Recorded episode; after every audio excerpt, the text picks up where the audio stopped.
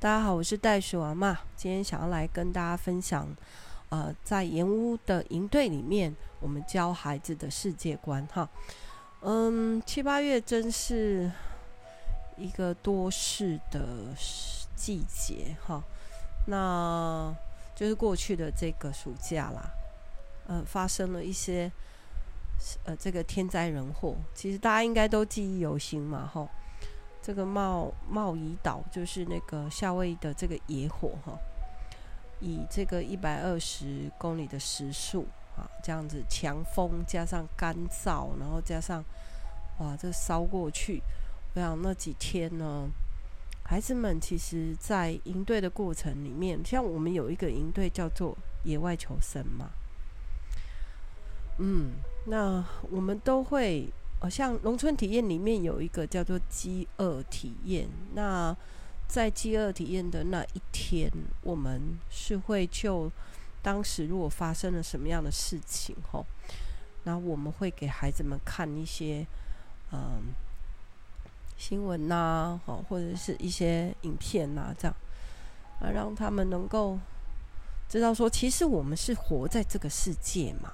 对那我就想到圣经有一句话哈，那个保罗在告诉当时的这些教会的年轻人说：“我们是活在这个世界，虽然我们的心灵可以觉得自己不属于这个世界，但是你们要练习让自己可以强壮哈，不要小看自己年轻，要在言语、行为、爱心、信心、清洁的动机上都做众人的榜榜样哈。”这个是保罗在教他的学生哈，提摩太啊、啊路加等等的，他教他们学生的啊一句一句话哈。那是的，我我们也是想这样，就是说，不可以把我们的这个呃信仰啊变成是一个宗教活动而已，它应该是在你生活里面，对于你活在的这个地。地方哈，人事时地物，对于地球村，你是要有感的哈，有感觉的啦哈。你是要站在一个高度上去看事情的。那从什么时候可以开始训练？从小，所以不要觉得哦，外面这个刮风下雨不关我的事。那个地方被野火烧过去，我没有认识的人在那里啊啊。就好像只是看一个新闻哈，看一个事件，然后过去了就就没有了。好，那再想一想哈，这个又发生什么台风啊？今年暑假的台风真的有够夸张的，不是说那个呃北京那边就就淹水了吗？对，然后这个台风竟然。从这个以前台风的就菲律宾啊，或者是哎到台湾，然后就到了那个福建沿海这样子。这这一次怎么往北一直吹去？嘿，这日本啊、南韩啊，甚至北韩，就是极端气候是不是会有冲击呀？是啊，那如果遇到极端气候的冲击，结果会是什么？那我刚才说我们有野外求生的营队哈，那这个营队里面呢，我们就是前两天在教一些技能嘛，那后面的两天我们是真的就让他们去去求生，以前叫闯关换食物啦吼，那慢慢的我们这些年就在进阶了哈，所以我们。今年又加上，呃，一个叫做中阶冒险，啊，那为什么要学这个哈？或者是这个中阶冒险到底在学什么哈？我们等一下再多说一点。就说，嗯、我刚才说极端气候嘛，哈，嗯，很奇怪，这个台风的路径也是走得很奇怪哈。那么极端气候会带来什么影响？哎，就会。可能真的食物的问题呀，哈，印度是全球稻米最大的出口国，哈，它占全球稻米出口的百分之四十，哈。但是在这个暑假，他们祭出了一个出口禁令，为什么？因为他们自己不够了嘛，所以他们就，我记得前呃几年前也有发生过一次这样，就是洋葱，他们的这个咖喱里面一定要有洋葱了，结果就呃就就不够，哎，那因为要不就农田淹水啦，要不就。对啊，所以这次像好像淹到东北吧，这次这次台风啊，要东北，然后就我看一些影片就，就哇，这些农田农夫们望水兴叹吼，嗯，没有水一个是一个问题，水太多了，所有的食物都泡汤了。那个稻子一一般稻子收割会是在七月嘛，吼。看各各地不同，或者是他如果是二季的话，他可能八月就会插秧了嘛，吼。哎呀，所以全部泡汤了啦，啊，所以这个因为印度它这个出口禁令，吼，那所以以至于这个暑假其实稻米是涨幅到百分之十二啊。那还有那个国家还在打仗，然后那两个国家，那乌克兰是小麦出口全世界第二名哎，那所以当然会通膨啊，当然会，当然会减产啊，嗯，当然会有粮食问题啊，哦，所以我觉得呃，青蛙爸爸在十年。前我们开始延误的这个野外求生营队的时候，他其实告诉我们一个很重要的观念，就是这些事未来一定会发生。什么事？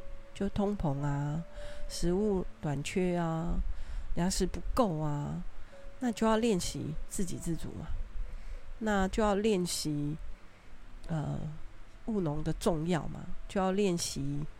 饥饿体验，就要练习啊野菜啊，然后还有怎么样学会这些技能哈，绑鱼钩钓鱼啊，然后今年我们还加了做弓箭哈，很可爱，我就把那个竹子砍下来，然后削成竹片哈，大概两公分宽哈。两到三公分，然后他们就是去拔那个构树的皮。后来我才知道说，哎，其实我们原住民啊会用构树做衣服，哎，有人在保留了这个这个做用构树做衣服的这种方法哦。吼，我有上网去看，说我们这个南岛南岛语系的这些部落啊，很多都会那。构树啊，哎、我们路边好多，然后它会结那个橘色的果实，吃起来好甜哦。然后，嗯，剥下来，哈，然后把它那个树皮，把它用石头锤一锤，然后就会变很坚韧呢。然后就绑，把那个竹片也要用火烤一烤，然后把它绑起来，做成一个弓。哎，好哦，孩子们开始练习。好像要打猎一样，但是我们是有事去买啦，我们去买那种比较没有杀伤力的这种剑哦。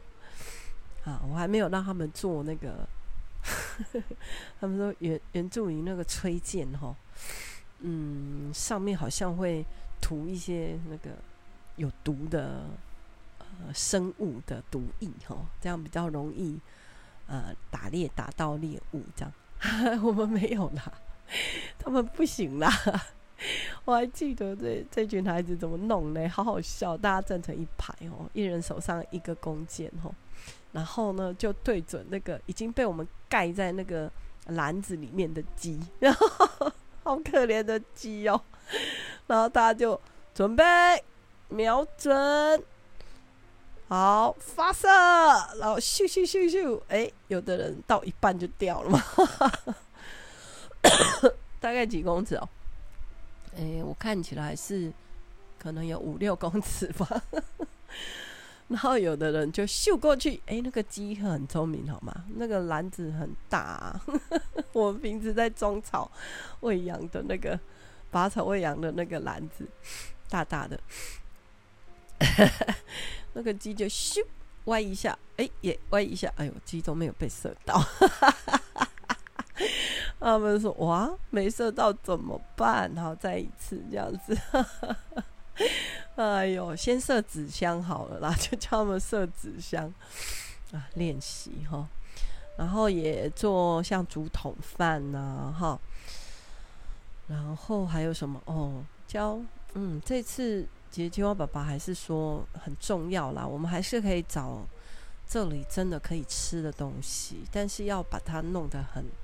比较干净，然后是真的啦。那可是坦白说，你真的遇到这个饥荒啊，或者是那个时候，你要会处理啊。所以我们有教过孩子用土木灰处理那个福寿螺，还有处理瓜牛，然后那种非洲大瓜牛。好，那就是把他们的壳打破了以后，把那个肉拿出来，然后就用土木灰一直搓揉哈，然后身上的那些黏液哈，那然后一定要这个大火，然后要煮熟煮透哈，所以他们也学生火嘛，然后还有新香料嘛，我们种很多辣椒，你知道吗？我们种那个很辣的叫鬼椒。今年我们一个阿光哥哥，他是厨师，很爱哦，就把这些辣椒 对啊干炒，或者炒成辣椒酱啊，哈，哇，那个就很好吃，所以要把它煮熟、煮透，哈。那这个每一天都要去练习摘，就盐屋种了很多的菜。我们其实现在秋天了，也开始要种。等到寒假可以收成的一些植物哈，一些食物啊哈，那果树其实也长得很好了哈。我们今年哇，那个大白柚收了十颗哦，十来颗，我吃不完嘞，我把它做成那个柚子茶。啊，今年的大白柚很甜呢，我记得我们种十年以后才第一次长出来哦，那个果实。所以种果实是需要很多呃，这个很多年就是时间嘛哈。那还有什么？还有呃，我们家可以收的哦。每年的暑假，他们最多的就是南美假樱桃嘛，还有香水柠檬啊，哈，他们都要会学会怎么样把这些拿来吃啦，怎么料理啦，哈。哦，那泰式酸辣好吗？他们后来不是没有射到那只鸡吗？然后青蛙宝宝就大发慈悲，他就说：“好啦，没关系啊，你们就可以用其他的方法，只要你们抓到鸡哈，我们就可以杀这样。”好，那学习吃野菜哈，然后 OK，所以这个是呃，早期我们讲到这个叫做什么未雨绸缪啦，后来就。变成超前部署了。现在是因为你已经有超前部署了，所以你做好了一些准备了，那你就也不用。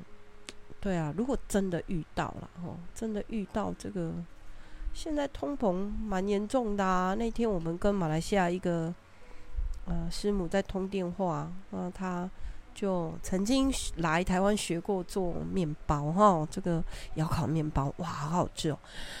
哇！结果呢，我们就鼓励他说：“哎、再继续卖回来啦。”然后就他说：“哇，现在面粉啊、糖啊，什么都很贵嘞。”对，真的，所有的东西，我有时候去小铺啊，或者是嗯，我看一看，我们这边有那个干妈店嘛，吼。那本来我去那边买东西就会比较稍微可以打个折这样子。那现在番茄，我你知道我我昨前天我去看了、番茄多少钱呢？一百多块一斤呢，然后还小小的，不是那种大颗的，我都觉得有点好，是不是会吃不起啊？这样，好啊。那还有什么样的练习可以让我们嗯，去因应这个因应吗？还是说真的啦？就带孩子去面对现在大环境的冲击，然后，那我刚才有说我们做另外一个营队叫进阶冒险，哈，中阶冒险。那这次带中阶的哥哥们呐、哥哥姐姐，然后，那我们就把这个呃闯关换食物，哈，饥饿体验。呃，野求野外求生的时间拉长到六十小时，然后他们呢就要离开这个舒适圈，因为这些哥哥姐都已经参加过那个出街野求，他们都带领过出街野求了哈，所以就变成说在外面露营两天，然后呢是离开延误的这个舒适圈啊。那其实我出街野球，他们是只有露营一天啊，然后而且是在延误的范围内。那这一次呢，他们就骑着我们的嘟嘟车，然后 剩下的人是啊走路过去到河的对岸。他们之前去场看哦，就看到 河河的对岸那边也是有水源，你们一定要找到有水的地方嘛。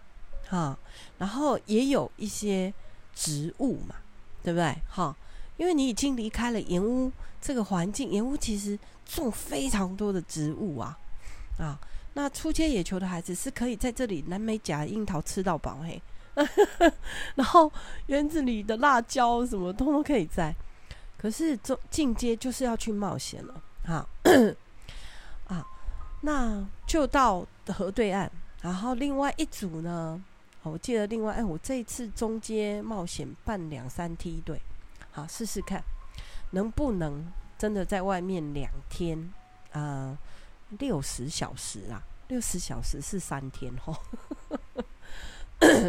然后有一组他们就选择在树林里，然后。呃，然后他们也就用嘟嘟车载一些装备过去，哈，我我是有给他们这个嘟嘟车，然后 就很有意思哈，嗯，我有一个有一个孩子，他呢，啊，我就叫他口罩男哈，有个来参加营队的孩子，那他是。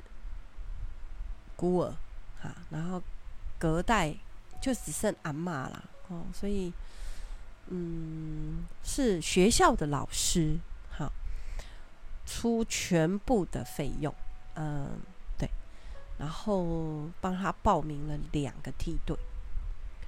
那第一次就来野外求生，因为他是国中生了哈。那后来啊，又参加这个进阶的冒险。那我就看见啊，其实我们真的透过这些设计哈，透过营队哈，那你看哦，他就来超过十天呢，然后他就跟我们的啊当时的营长是黄蜂哥哥，就建立了一些革命感情嘛，好，因为你就从这个初阶到进阶都在一起。然后从哎有一点需要吃苦，到后来真的出去冒险，然后他也很珍惜啦，哈，就是他说，嗯，我也没得选我的出身，好，我们有跟他聊天嘛，就是啊，爸爸不见了，或者是妈妈也也。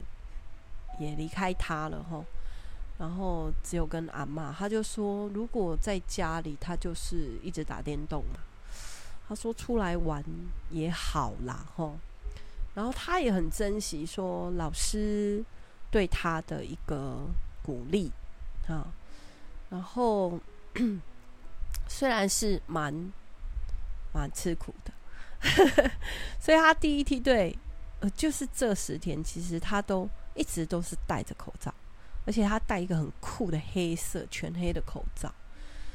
那可是慢慢的，你就看见他透过这些革命感情哦，我觉得他慢慢的，我有看到他照片里面的改变。好，就是哎，也有有时候他就没戴口罩了，然后笑容也变多了哈。嗯，所以我就在想说，同甘共苦这件事情哈，会不会加速让我们的孩子，嗯，可以有更好的？觉得其实这个叫环境跟情境嘛，嘿，好哦。那中间冒险呢，六十小时，然后到一个。离开这个舒适圈，然后你知道他们呢更可爱，他们遇到了台风警报，然后那天晚上，哦，因为两个晚上嘛，所以他第一天呢，他们其实都有跟我们在视讯通，那第一天就告诉我们说，哎，没问题哈，嗯，有警报，但是还好这样。那第二天白天，好，就是。拍照给我们看，就说：“哎、这个他们住，他们帐篷搭在那个灌溉渠的旁边。第二天就发照片给我们看，说：‘哎、那个河水就是那个灌溉渠的溪水涨起来了。’那我说：‘哎，那你们怎么办？’他说：‘他们就有一点侧高一点，好，哎、就遇到了问题嘛，找方法解决嘛。第二梯队，我记得他们遇到下大雨啊。”然后他们就搭了一个简单的那种，后来他们就测到那个刚好旁边，哦，树林旁边有那个废弃的人家，吼的那个屋檐下，我就看到他们撤到那边去。所以你看，他们就是又认真的在找方法解决问题呀。那甚至回程的时候，发现那个就是风雨哈，把竹子，呃。就是倒了啊，就是一些树倒了啦，吼，吹倒了，然后挡住他们的出路。还好他们有带那个开山的柴刀，所以就大家又把那个刀子啊跟那个通通拿下来，然后就开始开路。哎、我觉得这个就会很啊，这这些应该不会忘记吧？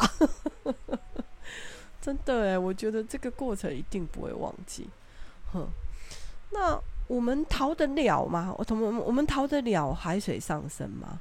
哈，那美国的阿拉斯加这个冰川破裂融化嘛，哈，今年，那我在看他们后来在报道啊，甚至有龙卷风时速是九十五公里，破了破纪录的高温，平均升高一点五度。那所以他说最快啊，二一零零年百分之八十三的冰川都会消失。哦，极端气候带来的影响，哈，我刚才说了，通膨啊、破产啊、粮食短缺啊、罢工啊，这些事情从啊，这已经行之有年了啦。对，所以我们一直在我们的营队设计里面，一直在思想、思考这些问题，说，那我们可以再多一些训练什么？啊，我们可以再。帮孩子加强什么？好可以，好啦，有一点，这个这个真的不是只是超前部署了哈。那今年又有另外一个加了新的营队哈，叫做跑酷啊。那我儿子在这过去的两年里面，他接触到了这个，我们有点像说是呃体验冒险嘛，哈。比较冒险一点点的运动哈，那想到跑酷，你会想到什么？就是边跑然后很酷，对，没错。他说早期是跑酷是这个呃原住民哈印第安人呐、他们在训练，就是他们不是这叫大自然训练法，就是他们在山里打猎啊，或是要求生存呢、他们会训练自己怎么样去找到那个。呃，猎物的路径啊，哈，嗅觉上啊，然后身体的敏锐啊，或者是要怎么躲藏啊，哈，因为其实猎物很大型的猎物，它也会攻击你啊。像我们这边部落山猪，哎，他们说被山猪撞到必死无疑呢。所以他们要打猎的时候也是要很小心。除了设陷阱以外，他们会弓箭啊，或者是甚至山上是可以有猎枪的。那这个跑酷就被带到部队里面来训练这个士兵，然后就是训练他们的敏锐度啊，还有身体的这个功能的提升啊，等等的。所以今年我们就加了这个跑酷营哈，那也让我的孩子们他们其实保持一个学习的态度。那呃，猴子哥哥现在改名叫曼兔哈，这个是今年的改的。好，那呃，曼兔哥哥呢就呃办跑酷营，然后。孩子们就透过像跑啊、跳啊，哦，走那个独，这种一好像独木桥这样子，然后有一些箱子啊，有些木箱，有些木梯啊，然后哇，我孙子他太喜欢了，他每一天都叫我放给他看，他这次回来十天哈，那我孙子现在四岁半，那我就说好啊，你已经可以开始练习跑酷了哈。所以他就在九九的这个垫子上跳来跳去，翻来翻去，滚来滚去，然后从高高的柜子上跳下去。那以前他们会在我的床上跳，我是允许孩子玩一些。然后我们今年还有一个跳床，然后呃朋友送的哈。然后他那天还跟我讲啊，妈妈你看，他会坐坐站，好，然后呢跪跪站。哎，我说这是什么口号？啊，我就站着看了，他就哦，原来他在那个跳床上面坐着，弹弹弹，然后站起来，然后又跪着，弹弹弹，然后跳起来，哦，很厉害嘛！然后看了很多这个影片，所以什么时候可以开始训练国际观？什么时候可以开始训练自己自主的能力？什么时候可以训练我们怎么样去面对这个世界发生的大小事？特别是啊、通货膨胀，特别是极端气候，特别是啊，粮、食危机，还有等等的。那我们怎么样让他们可以找出方法来解决问题？所以这些都是这个暑假，我觉得我自己有一些啊、新的。嗯，训练的方法，然后让更多的孩子可以啊、被训练，成为这个时代的领袖。好，今天先停在这里，我们下次见。